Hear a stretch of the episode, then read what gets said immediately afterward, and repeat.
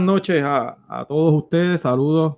Eh, buenas noches a los que nos están viendo ahora en vivo en Facebook. Eh, buenos días, buenas tardes a los que nos estén, nos vayan a ver en otro momento o nos vayan a escuchar en cualquiera de las plataformas que, eh, en las que tenemos este podcast disponible. Les habla su amigo el representante Jesús Manuel Ortiz aquí en este podcast que llevamos haciendo ya algún tiempo y que poco a poco seguimos construyendo eh, este mecanismo de comunicación. Gracias por el apoyo a todos y cada uno de ustedes. Les pido que compartan este video eh, a los que lo están viendo en vivo en Facebook y a los que lo están escuchando en cualquiera de las plataformas. Ya está en Spotify, ya está en Anchor, ya está en Google Podcast, ya está en Apple Podcast, en varias de las otras plataformas. Compártanlo, síganlo y así van a poder enterarse de lo que vamos a, estar hablando aquí a través de, de todos los programas que vamos a estar haciendo. Y vamos al grano de inmediato hoy porque hoy tenemos un tema bien interesante, pero como ustedes saben, eh, a mí siempre me gusta comenzar con el dato caliente del día.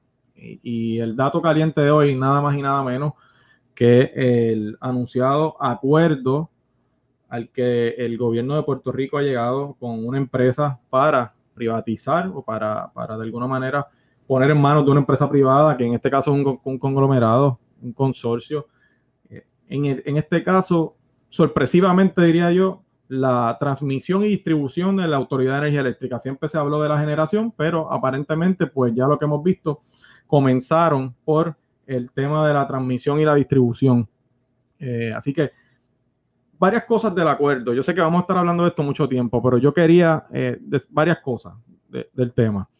Primero, como ustedes saben, se da con un consorcio llamado Luma Energy, que está compuesto por tres compañías eh, algunas, unas dos norteamericanas, eh, una canadiense, eh, con nombres, una se llama Quanta Services, otra se llama ATCO y otra se llama IEM. Así que son tres, tres compañías que forman un consorcio que van a estar trabajando todo lo que es el tema de la transmisión y la distribución. ¿Qué van a estar haciendo ellos, esta compañía? Bueno, pues van, según se establece, van a estar asumiendo la operación, el mantenimiento y la modernización del sistema de transmisión y distribución, que es un, sistema bien complicado, especialmente en Puerto Rico, de Autoridad de Energía Eléctrica, por un periodo de por lo menos inicialmente de 15 años. Ya sabemos, porque poco a poco han ido saliendo detalles, que va a ser, se va a poder prorrogar algún tiempo adicional, ¿verdad? Pero eso podemos hablar luego. Inicialmente son 15 años. ¿Qué, qué va a hacer esta compañía? Eh, va a operar, como les dije, mantener el sistema público de distribución, y que sin duda es el sistema de distribución público, valga la redundancia, más grande en Estados Unidos. Va a asegurar, según lo que se ha dicho, la reconstrucción y optimizar todas las áreas administrativas de la Autoridad de Energía Eléctrica relacionadas con servicio al abonado. O sea que también el tema de servicio al cliente también estará en manos de este, de este consorcio. Y ayudar a la autoridad a procesar y diseñar eh, planes de licitación, etcétera, reconstrucción del sistema eléctrico. Según lo que se ha dicho hasta ahora, este acuerdo va a permitir que el gobierno pueda seguir recibiendo eh, fondos federales para la reconstrucción de la red eléctrica y, dirigir o estar a cargo o, tener ¿verdad? encaminado el proceso de mejoras capitales que necesita la Autoridad de Energía Eléctrica. ¿Cuánto va a ser? Porque la gente quiere saber, ¿no? ¿De cuánto va a ser este acuerdo? Pues miren, la información que sale poco a poco es que va a tener un costo en 15 años de 1.500 millones de dólares para el gobierno de Puerto Rico. 1.500 millones en 15 años. Se va a dividir en, distintos tipos de pagos. Eh, según se establece, va a comenzar con 70 millones el primer año, 90 millones el segundo año y 100 millones el tercer año. A partir del cuarto año, el pago anual al operador, o sea, de la Autoridad de Energía Eléctrica, o sea, de Puerto Rico, el gobierno de Puerto Rico, de los contribuyentes, de los abonados, va a ser 105 millones. Como les dije, en 15 años, 1.500 millones de dólares. Ahora bien, también se permite que por unas métricas y unos acuerdos que se establecen en el contrato, pueda obtener esta, este consorcio, Luma, algunos pagos como bonificaciones. Por ejemplo, eh, se establece que serían 20 millones el primer año y podrían llegar hasta un pago máximo de 125 millones. O sea que aquí va a haber también unas bonificaciones si llegan a, de alguna manera a, unos, unas métricas que se han establecido. Se dice, y volvemos, estamos hablando de esa manera porque no nos han presentado, aunque hace ya aparentemente una hora, hora y media, está por ahí corriendo el acuerdo, pero no lo presentó el gobierno de entrada, sino que ha ido, ha ido saliendo la transferencia de la red eléctrica y las funciones de servicio al cliente eh, de luz que va a tener a cargo esta compañía supone el 80% de la fuerza laboral de la autoridad. O sea que el 80% de los empleados de la autoridad están trabajando en áreas que ahora van a estar bajo la operación de este consorcio eh, privado. Se dice que la autoridad va a retener la titularidad de los activos, o sea que el pueblo de Puerto Rico va a seguir siendo dueño de los activos del sistema de transmisión y distribución y que esta empresa, Luma, se encargará de las operaciones del sistema, incluyendo el servicio al cliente, como ya les dije. Hasta ahora, hasta este momento, no van a estar a cargo del sistema de generación de energía, que al principio se pensaba que eso era lo que se iba a privatizar, ¿no? Así que no va a estar a cargo en este momento. Sí ya se ha dicho que aparentemente el gobierno va en busca de también llegar a un acuerdo con una empresa privada en el tema de la generación. Como les dije, poco a poco, hace 20, 25 minutos, escuché información adicional aparentemente que se está dando sobre la posibilidad de que en tres años después de todo este proceso la corporación no exista, ya sea totalmente un ente, eh, ¿verdad? Bajo la operación de este sistema privado, lo que se conoce como autoridad eléctrica, ¿verdad? Pues sería lo que cambiaría. Es un tema complejo yo, y yo les voy a dar mi opinión. Obviamente, como les dije, hay muchos detalles que no ha salido. Lo primero que tengo que decir es que yo he sido consistente en no demonizar de entrada el tema de la privatización de servicios yo creo firmemente en que la obligación del gobierno es dar un servicio y un servicio de calidad a la gente. Si ese, si ese servicio se da de la mano del gobierno, muy bien. Si, si tenerlo el gobierno no garantiza el mejor servicio y tienen, se da bajo la mano de empresa privada y tiene que ser así, pues yo lo que quiero es que el servicio sea uno mejor, ¿verdad? En términos generales. Ahora bien, en este caso, yo no me siento que tengo los elementos de juicio para saber si es positivo o no. Ahí empiezan mis problemas con este acuerdo. No tenemos porque no ha habido transparencia, amigos y amigas. Ellos, el gobierno anunció esto ayer sin, dar a conocer el, contrato. Ha habido que eh, poco a poco ir consiguiendo información y lamentablemente eh, nos han obligado a tener que buscarlo de esa manera porque no han sido transparentes, a pesar de que hace unos días la gobernadora incluso dijo hasta que iba a hacer las subastas públicas. Sin embargo, aquí no, no hizo el contrato en público en esa misma conferencia de prensa cuando lo anunció. Se hizo de manera callada y sin participación de nadie más allá del gobierno la Junta, el negociado de energía y la empresa involucrada. Nadie más tuvo acceso a esta información hasta que poco a poco se filtró y tuvieron que anunciarlo ayer. De hecho, lo anunció primero un, medio de comunicación norteamericano. Ya hace unas horas, como les dije, hace aproximadamente dos horas, ha empezado a surgir información. Ya yo tengo el contrato porque lo recibí hace hora y media. Obviamente no lo he podido leer completo, tiene 300 páginas, así que no lo he podido ver completo, pero nos vamos a sentar a verlo y posiblemente tengamos otra discusión aquí sobre él. Así que eh, lo que a mí me molesta de todo es que una transición de esta magnitud se haya hecho de esta manera sin que tengamos los datos para analizarlo. Tenemos que analizar y leer ese contrato. Así que eh, eso es importantísimo. Hay comentarios ya, que vamos a confirmarlo más adelante, de que el contrato sí, aunque el gobierno ha dicho que no, sí permite que Luma pueda imponer algún tipo de, de tarifa de alza o de cobro adicional, que se ha dicho que no, eso está por verse, eso es importante que lo veamos y eso se ha mencionado ya. Se dice también que no asume ninguna deuda de la Autoridad de Energía Eléctrica. Eso hay que mirarlo con mucho cuidado porque, por ejemplo, las pensiones de todos los, valga la redundancia, pensionados de la autoridad son deudas de la Autoridad de Energía Eléctrica con, con, esos empleados. Así que hay que ver qué pasa con ese detalle. ¿Qué les puedo decir en cuanto a la situación de la Autoridad de Energía Eléctrica? Todo el mundo sabe que es una situación eh, crítica, está en quiebra. La Autoridad de Energía Eléctrica está en quiebra. Ya, ya está en el tribunal de, con el título 3 de promesa tiene una deuda que ronda alrededor de los, 9 mil millones de dólares en términos de bonos, etcétera. Sin embargo, tiene otras deudas adicionales a esas que si las sumamos, hace poco salió una información pública donde eh, si suman las pensiones y otro tipo de deuda, la, deuda de la autoridad llega a los casi 18 mil millones de dólares y si sumamos entonces los activos, o sea, los, los, eh, artículos, la infraestructura, que, es un capital que tiene la autoridad. Como quiera, estamos por debajo, casi 7 mil, 8 mil millones de dólares, por lo tanto está en deuda insolvente esa corporación pública. Eh, leí una columna del, economista Ramón Cao que establece que incluso eliminar la deuda pública que tenemos en la autoridad, que privatizar o hacer este tipo de transacciones, esa columna salió antes de este anuncio, no garantiza que pueda salir adelante la autoridad, por lo tanto, eh, hay que procurar que el acuerdo que está en hold, que está en pausa en el tribunal por toda esta situación del COVID-19 de la, de la deuda, se deje sin efecto, para que se haga una negociación nueva, para que podamos de alguna manera salir adelante. Son muchos los detalles de este acuerdo, ¿verdad? Y quiero entrar en otro tema, pero para finalizar les voy a decir lo siguiente. tenemos que estar muy atentos. Es condenable lo que ha hecho el gobierno en anunciar este, este acuerdo sin dar los detalles precisos al momento.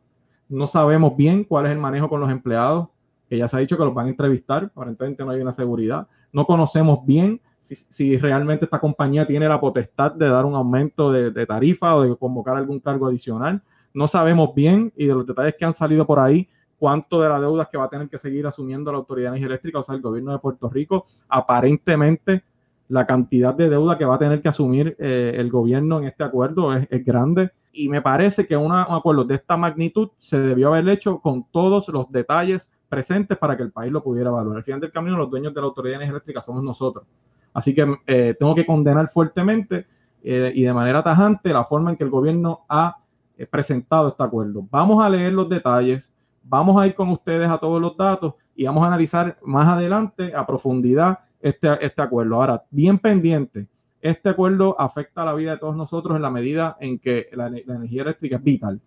El acuerdo que está en el tribunal, como ustedes saben, promovía un aumento, era un, acuerdo por 40 años aumentaba la tarifa, tenemos que pagar dos cargos distintos.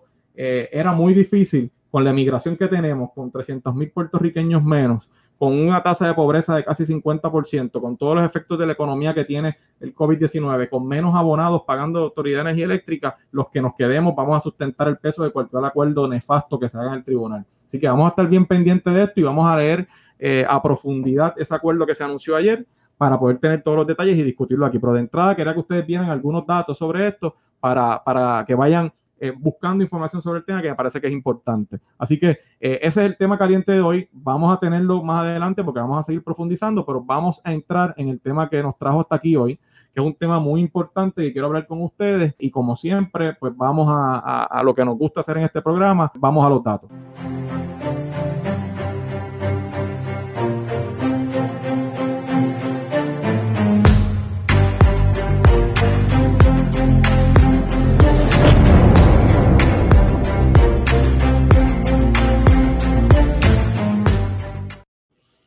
Bueno, vamos, vamos ahora a discutir un tema muy importante para, discutir este tema y voy a, me, eh, me, refiero, ustedes vieron la promoción que envié temprano, me refiero a la situación que vimos en Puerto Rico con el agua. Hay racionamiento para algunas partes de Puerto Rico y se está sospechando que pudiese llegar a más sectores en Puerto Rico, pero quiero ir rápido al tema y para eso nos acompaña aquí eh, una persona muy conocedora del tema, el biólogo y ex secretario del Departamento de Recursos Naturales, el amigo Javier Vélez Arocho, a quien agradezco por acompañarme esta noche aquí con ustedes. Eh, saludos, Javier. Saludos, Jesús Manuel. Gracias por la oportunidad. Mira, Javier, gracias a ti primero por, por estar disponible en un, tema tan importante como este.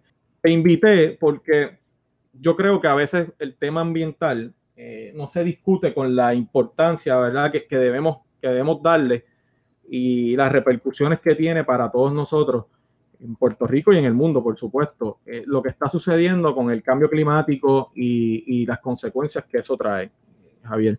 Yo he estado viendo información sobre esto eh, y yo quiero que, ¿verdad? que, podamos discutir eh, cuál es la situación real que estamos viendo en, en, Puerto Rico y en el mundo con el tema del agua, conociendo ya que el cambio climático, una de las áreas que más afecta es el agua, o sea, ya sea porque ocasiona unas sequías más prolongadas o más agresivas de lo que hemos visto, ya sea porque en algunos lugares provoca unos fenómenos atmosféricos como inundaciones, crecidas ¿verdad? De, ríos y cuerpos de agua, que a la misma vez causan la sedimentación en, los abastos de agua que impide que podamos tener los, abastos necesarios. Pero, quería más o menos comenzar contigo, Javier, que tú nos, dieras ¿verdad? un resumen de, de primero por qué estamos, cómo estamos hoy en Puerto Rico con el tema del recurso agua. Pues mira, como, como parte de un, archipiélago, ¿verdad? Las islas, eh, el, manejo del agua es más retante que cuando tú eres parte de un eh, continente o de un área geográfica mayor. Aquí, pues, eh, como, como sabes, Puerto Rico, los, los, llanos costeros no son muy grandes y tenemos un área montañosa bien considerable. Aquí tenemos la suerte de que llueve eh, y llueve bastante, aunque podamos tener eventos de eh, secos como los que tenemos todos los años, desde el mes de diciembre hasta el mes de mayo. Ya junio, julio ves más lluvia y luego entonces viene el periodo bien mojado que viene de agosto a noviembre. Nuestro reto principal es la captura de esa agua, el mantenerla, porque nosotros no tenemos lagos naturales, las personas deben saber, y disculpe que está pasando un avión. no, se escucha. Eh, estamos en la ruta de, aterrizaje de, Isla Verde. Aviones. Eh, sí. Y pues la captura de agua, si saben o no, ¿verdad? Pero eh, Puerto Rico no tiene lagos naturales, todos son construidos por el ser humano.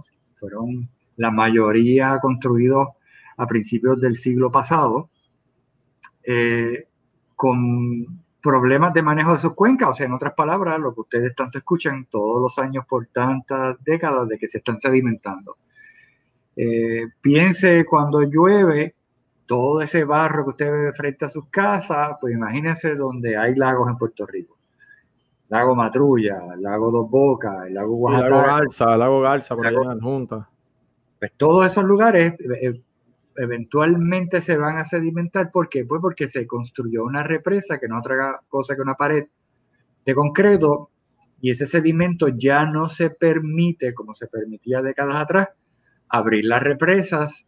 Eso tiene una pieza ¿verdad? En, en su base para lograr permitir sacar esa agua con sedimento. Eso ya no se puede hacer. Así que tenemos un gran reto. Cada vez que vienen estos periodos de seca, eso Manuel, pues está la situación de que hay que entrar en lo que llama la autoridad de acueducto alcantarillado, los planes operacionales. Y decirle a la gente... Eso no es otra cosa que controlar más o menos el consumo. Controlar el gasto. Ok.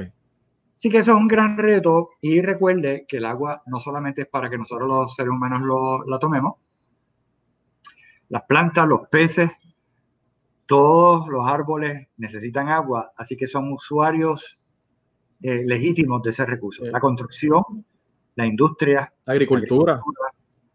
la producción de alimentos, todos somos usuarios de ese recurso agua. Así que es retante. Como isla, pues tenemos un gran reto.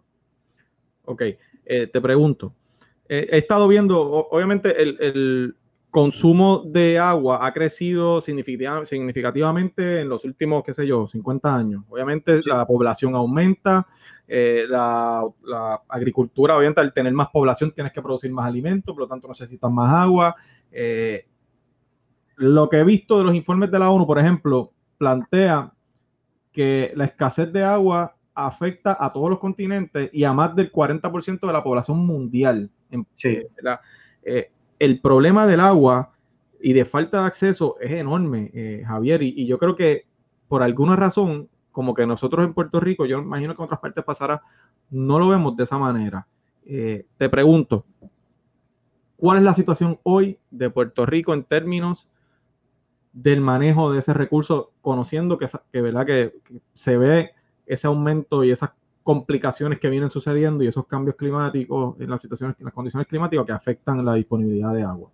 Pues mira, excelente pregunta.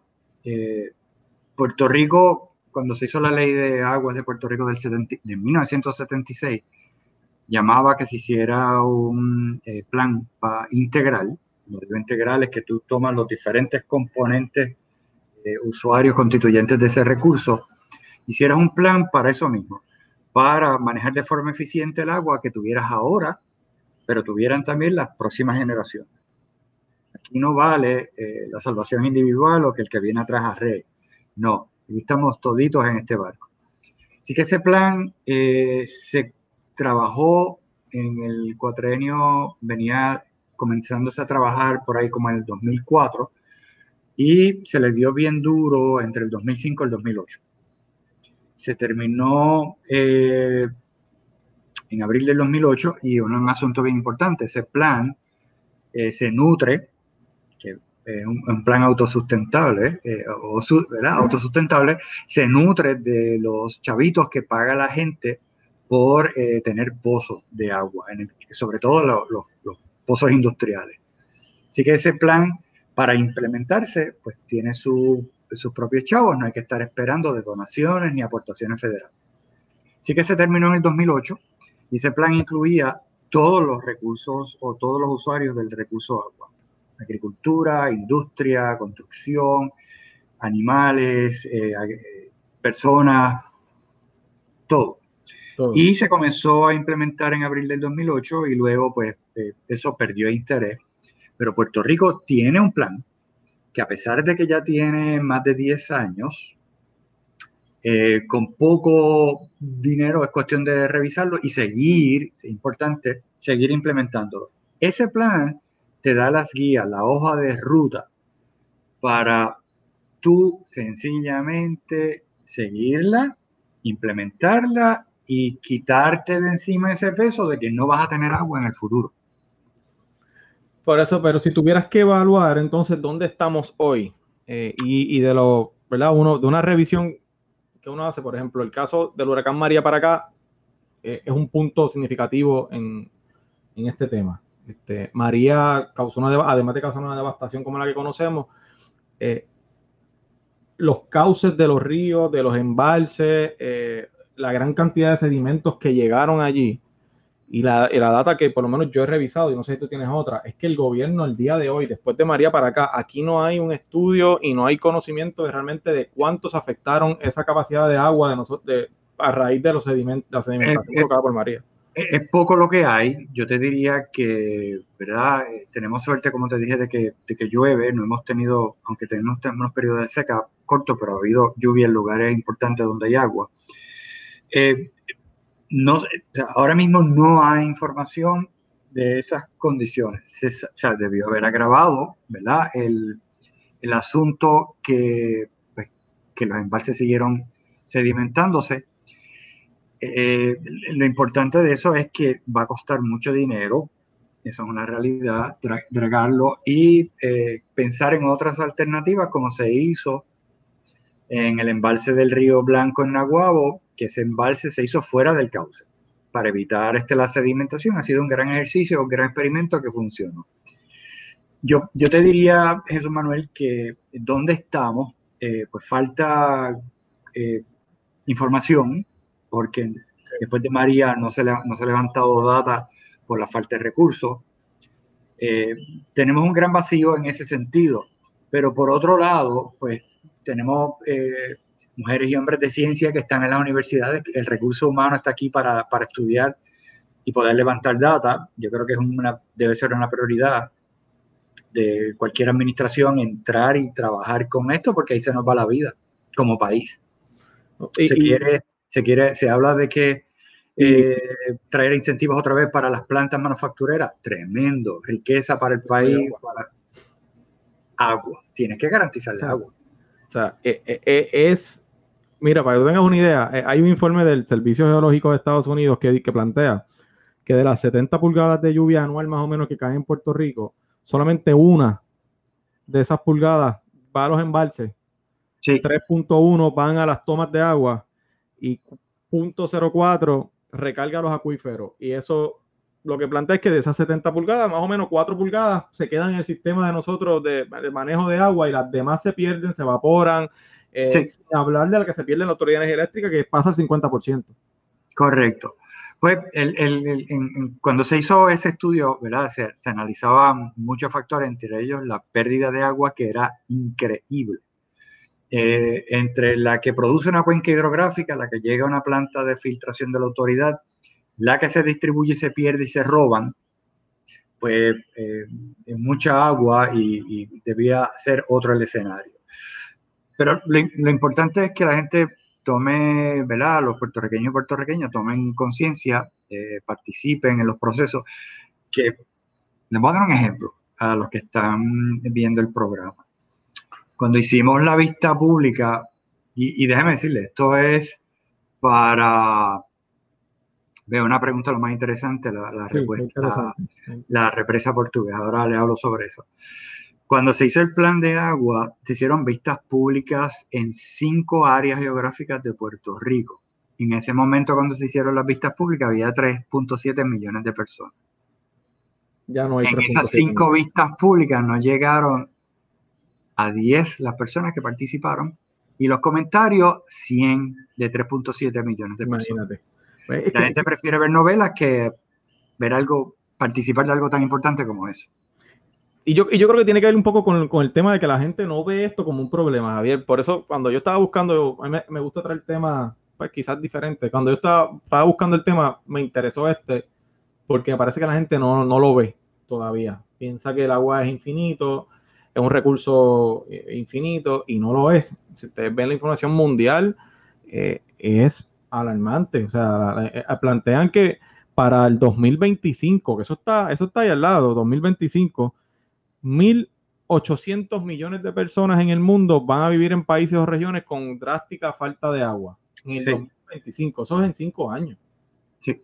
Está ahí al lado. Sobre la pregunta, Javier, ¿qué, qué, qué le puedes decir al amigo Pedro Ramos, que hizo una pregunta sobre la... Pues mira, esa, esa, pregunta está lo más interesante. Eh, el, el, complejo de las represas Bucaná Portugués, que están en Ponce, eh, que tiene esos dos ríos, se construyó principalmente, su función era atender el serio problema de inundación del casco urbano de Ponce.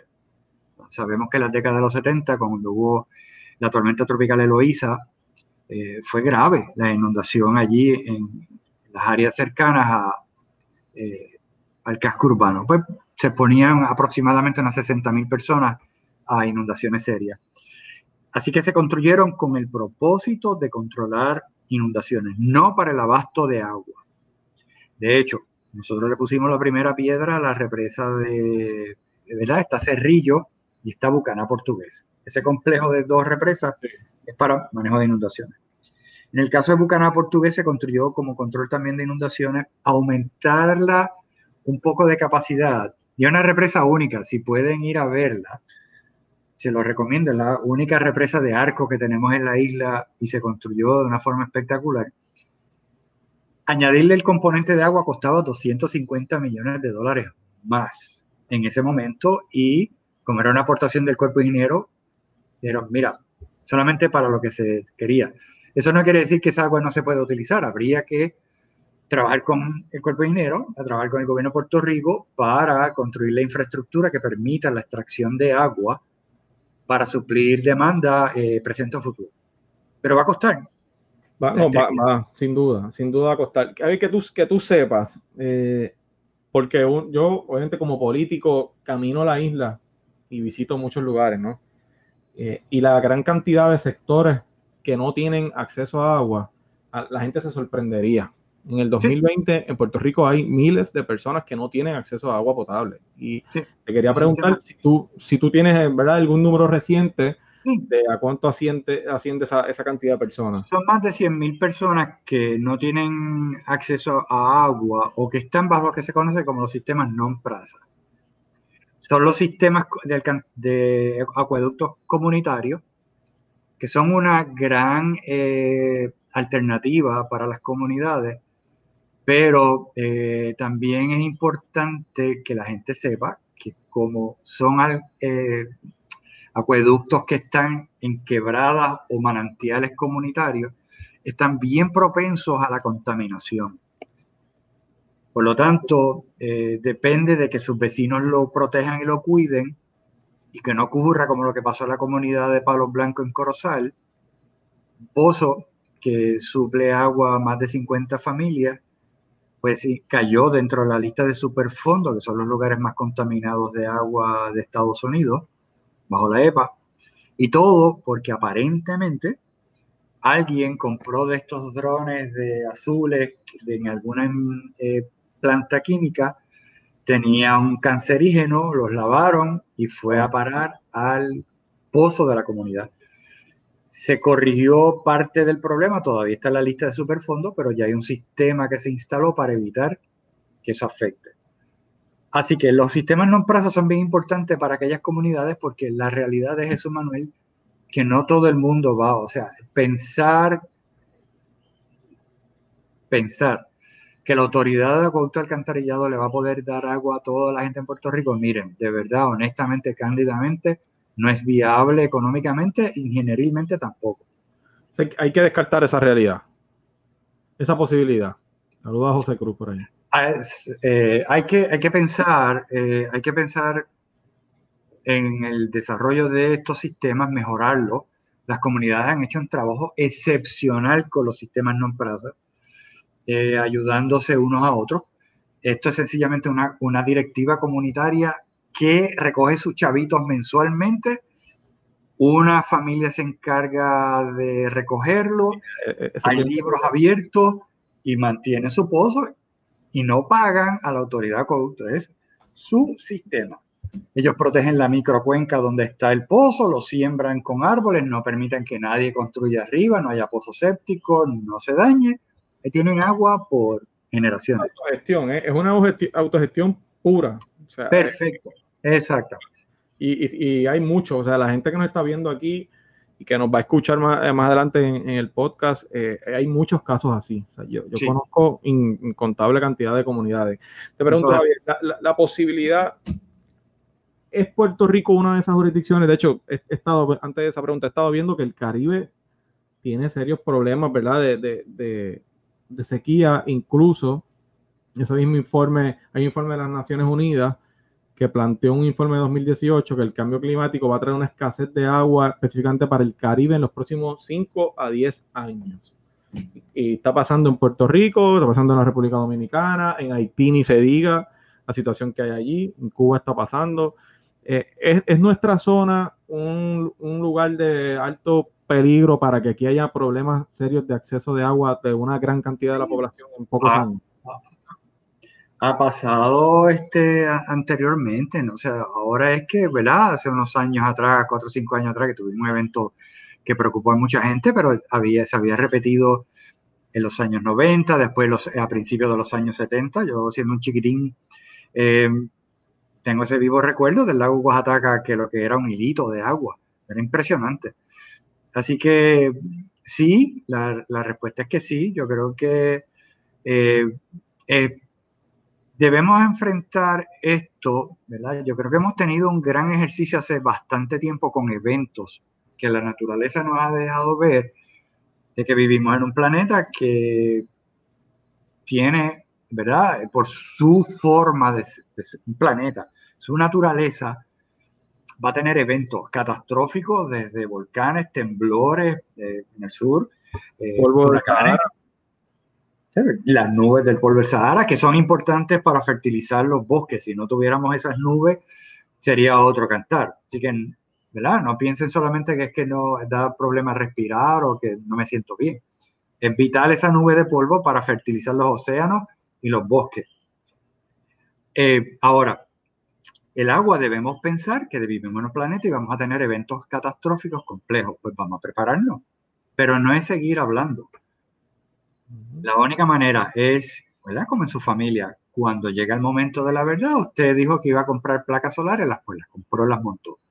Dijo que iba a cambiar el calentador de agua de uno eléctrico a uno gas y lo hizo. Y así sucesivamente. ¿Cuesta? pero eventualmente usted recobra la inversión. El agua es lo mismo.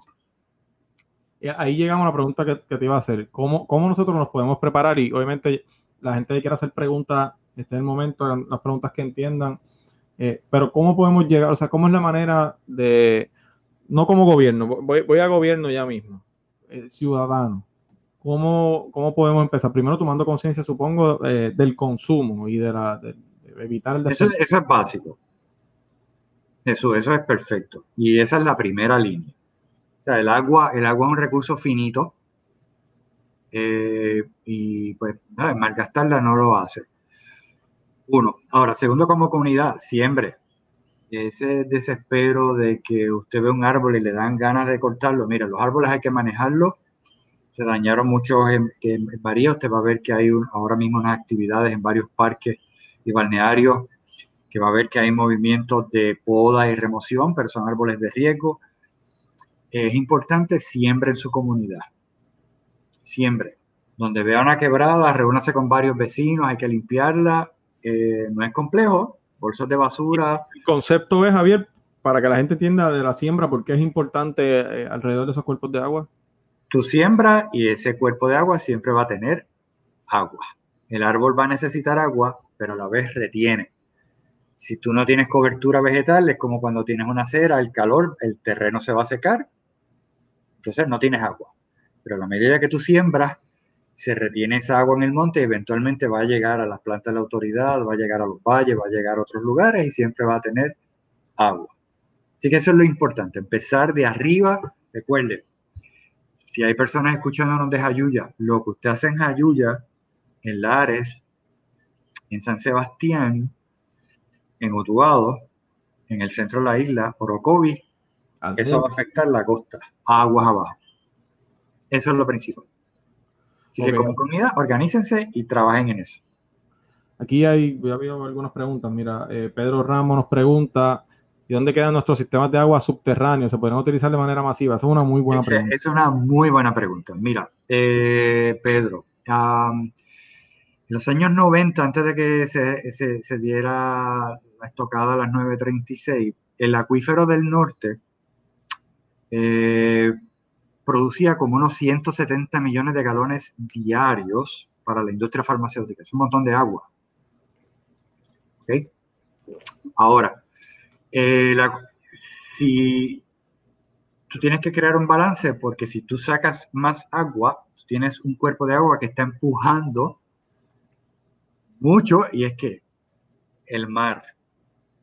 Claro. Así que el agua de lluvia. Empieza la filtración. Y una vez entra el agua de mar a un pozo, te lo dañó de por vida. Es bien difícil de que el agua empuje agua dulce empuje el agua de mar. Así que en la medida que logramos mantener la, isla verde, eh, esa posibilidad se reduce. Sí, los acuíferos son importantes eh, fuentes de extracción de agua. Ahora bien, hay un reto mayor hoy día, que son lo que se llaman los contaminantes emergentes. Las personas que nos están escuchando, si usted ha pensado que antes de acostarse se tomó un antiácido, un antibiótico, una medicina para dormir, un antidepresivo, y piense lo que usted quiera, de, que se tomó algo. ¿Qué va a pasar antes de acostarse? Usted va a dónde? Al baño. Al baño.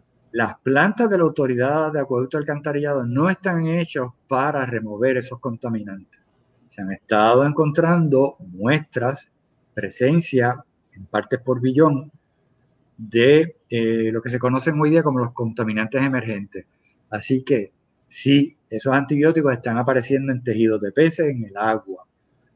Por lo tanto, ¿verdad? Ese es un gran reto de tecnología, pero eh, debemos también mirar eso a, futuro. Así que, y lo que entra al acuífero, que es para contestar directamente lo de Pedro, lo que entra a un acuífero removerlo porque está pegado a la piedra es bien difícil. y uno, de, los efectos del cambio climático, eh, Javier, y tú me corriges, ¿verdad? De, lo que he estado viendo, eh, el aumento del nivel del mar, o sea, todo esto es una cadena, gente. Eh, aumenta la temperatura del planeta. Eso provoca que las zonas de hielo, ¿verdad? Se vayan, se derritan. Que esa agua dulce del hielo vaya cambiando la salinización del mar. Eso tiene un efecto en la vida marina y en otros procesos, pero a la misma vez aumenta el nivel del mar y ahí también e, e, ese problema complica el tema de los acuíferos porque tienes un, un mar con un nivel mucho más alto, si consumes mucha más agua, reduce los acuíferos, entonces ahí viene el problema de que se cuela. Es correcto. El agua. Eso es correcto, ya se está viendo en el sur de Puerto Rico. Se está viendo en el sur, por eso lo comento, porque sé que en la sequía que hubo en el 2015, me parece, eh, yo recuerdo aquellas reuniones sobre el tema y, había mucha preocupación con que se colara el agua eh, salada del mar a los acuíferos del sur, que sería terrible para, para Puerto Rico. Mira, aquí hay una pregunta de Juan Pepicorelli. ¿Cómo el plan de uso de suelo o de terreno ayuda en el futuro del recurso de agua? Pues mira, los planes de, de, uso de terreno eh, son bien importantes.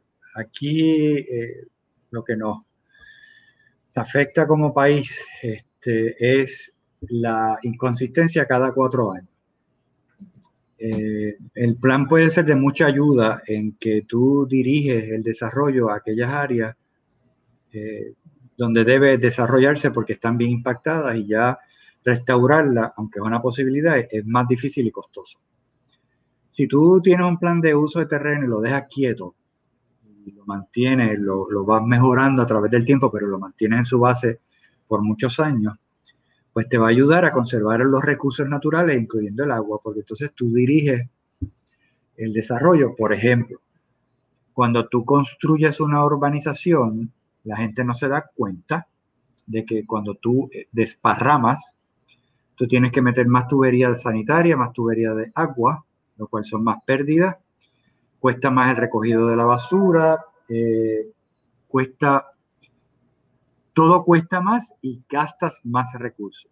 Sin embargo, si tú concentras el desarrollo como antes en los pueblos, que la gente vivía en el centro del pueblo, donde tenías todas las clases sociales cerca, pues por lo tanto el uso del recurso en general es que más limitado y por lo tanto tienes más. Y, ese es un problema que nosotros tenemos aquí terrible, el desparramamiento, llamado desparramamiento urbano, que en Puerto Rico es, terrible. El plan de uso de terreno va a ayudar al recurso agua en la medida que tú lo dejes tranquilo, lo puedas implementar y no lo trastoques cada cuatro años. Importante. Bueno, vamos cerrando, Javier. Eh, un mensaje final que tú quieras darle eh, eh, a la gente sobre el tema de, de, del agua. O sea, de cómo vamos a trabajar este, este problema que además del gobierno que tiene que hacer una, mucho más de lo que de lo que está haciendo y de lo que ha hecho. Esto no tiene que ver con una sola administración, aquí culpable, culpable de muchas administraciones. Eh, ¿cómo, podemos como ciudadanos eh, aportar a, que, protejamos este recurso? Bien rapidito. Primero, estoy seguro que mucha gente conoce de estos sistemas, eh, pues conozca de ellos más, aquellos que son de las comunidades, que, aprendan y visiten familias donde hay un sistema de, de acueductos comunitarios. edúquese, el sistema de extensión agrícola, el programa Sea Grant, tienen excelentes recursos el Departamento de Recursos Naturales eh, tiene recursos a través de su página. Lea, edúquese eh, y participe de los procesos. Y nada, organícense, eh, reúnanse y tomen iniciativas y participen en iniciativas, ya sea porque un representante las hace o porque la universidad o las comunidades así deciden tomarla. Así que ese es mi mensaje. Gracias por la, por la oportunidad, Jesús no, no, gracias, a ti, Javier, por, ¿verdad? por compartir tu conocimiento de, este tema con nosotros. Eh, te agradezco y, tienes una cita próximamente en otro momento que tengamos otro tema de, asuntos ambientales que sé que va a estar agradecido. Gracias. Gracias a ti, Javier. Pues, pues ya, ustedes escucharon a, Javier eh, Vélez Arocho, ex secretario de Recursos Naturales, y yo quería traerles este tema y yo sé que que me he extendido un poco más hoy, pero yo quiero que ustedes tengan una idea de unos datos adicionales sobre, sobre cómo nosotros en Puerto Rico estamos manejando esta situación. Puerto Rico cuenta con más o menos 38 embalses porque la información también varía, así que volvemos como muchas otras áreas, hay problemas de datos y, buscamos los más precisos posible, pero no siempre se, se llega. 38 embalses y represas públicas y privadas y cuatro adicionales que están en planificación. Sin embargo, de esos 38, para que ustedes tengan una idea, 11 solamente proveen el agua potable que consumen los 3 millones de habitantes en Puerto Rico. De los 34, 38, 11 solamente proveen agua. De esas 34, 18 son propiedad de la Autoridad de Energía Eléctrica, que tiene muchos de ellos. 7 son de acueductos, 4 del Departamento de Recursos Naturales, 5 son represas administradas por energía eléctrica y hay 4 que son privadas, 4 represas. Eh, para que ustedes tengan una idea eh, de investigaciones recientes que se han hecho, las agencias de gobierno aquí no tienen ni actualizados cuáles son las, eh, facilidades de estas que administran. Muchas de ellas no saben cuántas represas tienen bajo su supervisión, cuántos embalses tienen bajo su, supervisión. Como muchos otros aspectos, tenemos un problema serio de administración del recurso agua. Les dije durante la conversación con Javier y se lo repito, que según el Servicio Geológico de los Estados Unidos, de, la, de 70 pulgadas que caen más o menos al año en Puerto Rico de lluvia, solo una se, se almacena en los embalses y otras tres van o a tomas de energía eléctrica, de acueductos o a recargar acuíferos. O sea que 4 pulgadas solamente de 70 son las que aprovechamos aquí para el tema de poder satisfacer nuestros abastos de agua. En el tema del dragado, que ustedes van a ver, si ustedes lo que tienen que ver en las noticias y ven las fotos de carraízo, de, de varios de nuestros embalses. De una búsqueda de información que, hice, surge que ni siquiera se han hecho estudios sobre la capacidad exacta de los embalses de hace 15 años en Puerto Rico. Que después de María, que no solo, como dije, devastó la isla, sino que causó una cantidad enorme de erosión y sedimentación, eh, al parecer no se ha hecho ningún estudio de impacto sobre lo que pasó, sobre lo que ocasionó María en los abastos de agua en Puerto Rico. Eh, hay conocedores del tema del agua, de, del recurso agua, por ejemplo, eh, conseguí información de un hidrólogo bastante reconocido de apellido Quiñones, que un informe critica a la autoridad de acueductos por no haber sido diligente al no estudiar cuánto sedimento llegó a los embalses luego de María. Para que usted tenga una idea, se estima que los embalses en Puerto Rico pudieron haber perdido más del 12% de su capacidad a raíz de María.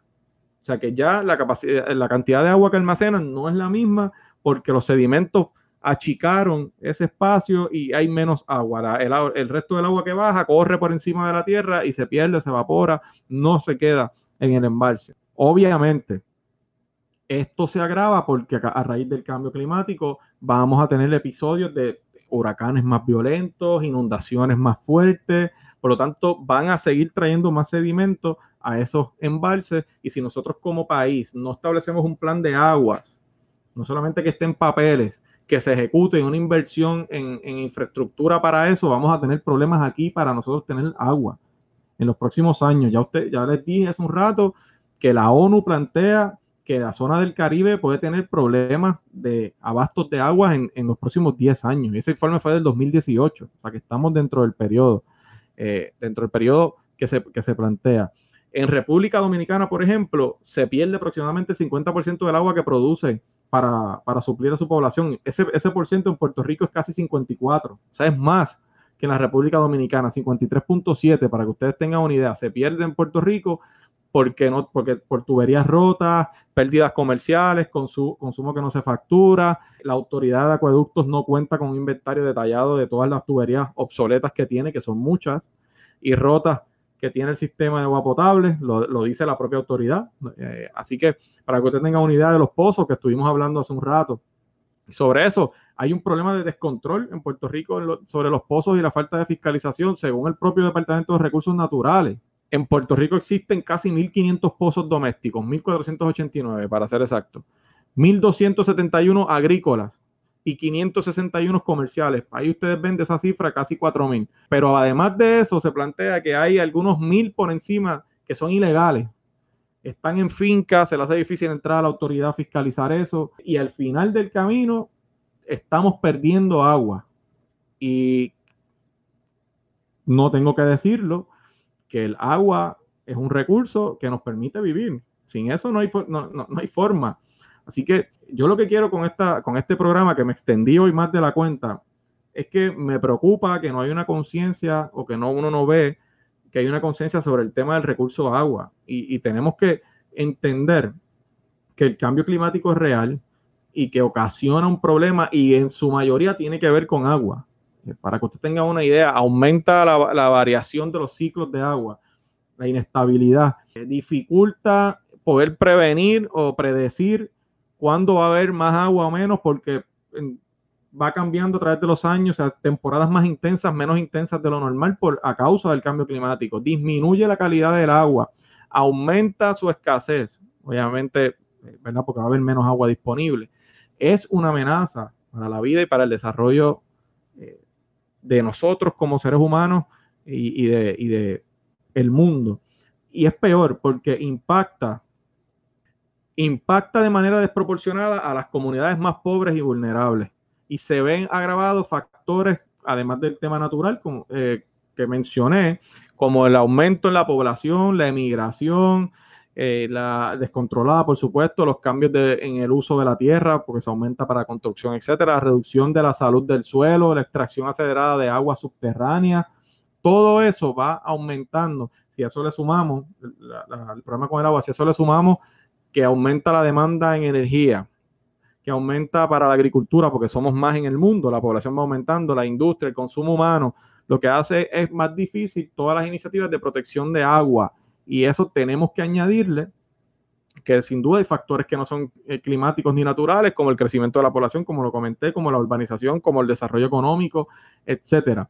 Para que tengan una idea, y voy cerrando porque creo que me he extendido demasiado. Se estima que actualmente hay 3.600 millones de personas en todo el mundo que ya viven hoy en áreas con escasez de agua, por lo menos un mes por año, que tienen problemas de sequía fuerte donde hay escasez del agua por lo menos un mes al año. Según el informe, un informe de la ONU reciente, ese número de 3.600 millones puede aumentar y alcanzar de 4.800 a 5.700 millones de personas para el 2050. Lo que va a provocar, sin duda, que las futuras guerras, no quiero decirlo de esta manera, puedan ser por agua, por, por conquistar abastos de agua, por quitarle abastos de agua a una región versus otra. Y eso lo podríamos estar viendo en un futuro. Y ustedes saben lo peor, que las próximas generaciones son las que podrían estar enfrentando esta, porque nosotros pues actualmente todavía no hemos llegado ahí, pero si no tomamos las previsiones, podríamos estar llegando. Ya ustedes ven que ahorita le comenté de que en los próximos cinco años podrían haber casi dos mil millones de personas en el mundo con escasez de agua en, sus regiones, ¿no? Así que eh, yo lo que quiero que ustedes entiendan es que el cambio climático afecta negativamente los ecosistemas de agua dulce, que es el agua finalmente que nosotros consumimos, y que tenemos que hacer algo y, nos corresponde a todos. Yo voy a seguir pendiente de este tema. Ya ustedes ven que hay un posible racionamiento por ahí y que tenemos problemas de abasto. Mire, cójalo con calma, utilice sabiamente el recurso de agua, no lo desperdicie, lea un poco sobre el tema del cambio climático y, vamos a entender que en Puerto Rico tenemos un problema de abastos de agua y que si no lo atendemos, vamos a tener un problema en una cantidad de años que no es muy larga, el periodo de tiempo relativamente corto, para poder tener agua en Puerto Rico. Ustedes por un momento imaginen un país donde para usted conseguir agua quizás tenga que pagar unas cantidades de dinero que no tenemos o que tenga que recorrer unas distancias terribles, como sucede en algunas regiones del mundo, que tienen que caminar millas para buscar 3, 4 cubos de agua, una familia, todos los días. Así que vamos a, vamos a, prestar atención a este tema que es importante. Así que muchas gracias a todos ustedes. Como le, eh, hoy me extendí, pero, pero agradezco un tema muy interesante. Gracias a, Javier Vélez Arocho y a todos los que escucharon en vivo en Facebook, a los que me están escuchando en cualquiera de las plataformas de podcast. Gracias, compartan el podcast, eh, pásenlo a sus amigos, suscríbanse y vamos a continuar construyendo este vehículo de información. Para mí ha sido un placer una vez más estar con ustedes. Eh, compártanlas en, como les comenté, el podcast y vamos a seguir adelante con este proyecto que me parece que es una buena herramienta para comunicarnos. Muchas gracias, un abrazo y seguimos aquí en los datos con, con este quien les habla, el representante Jesús Manuel Ortiz. Gracias a todos y muchas gracias.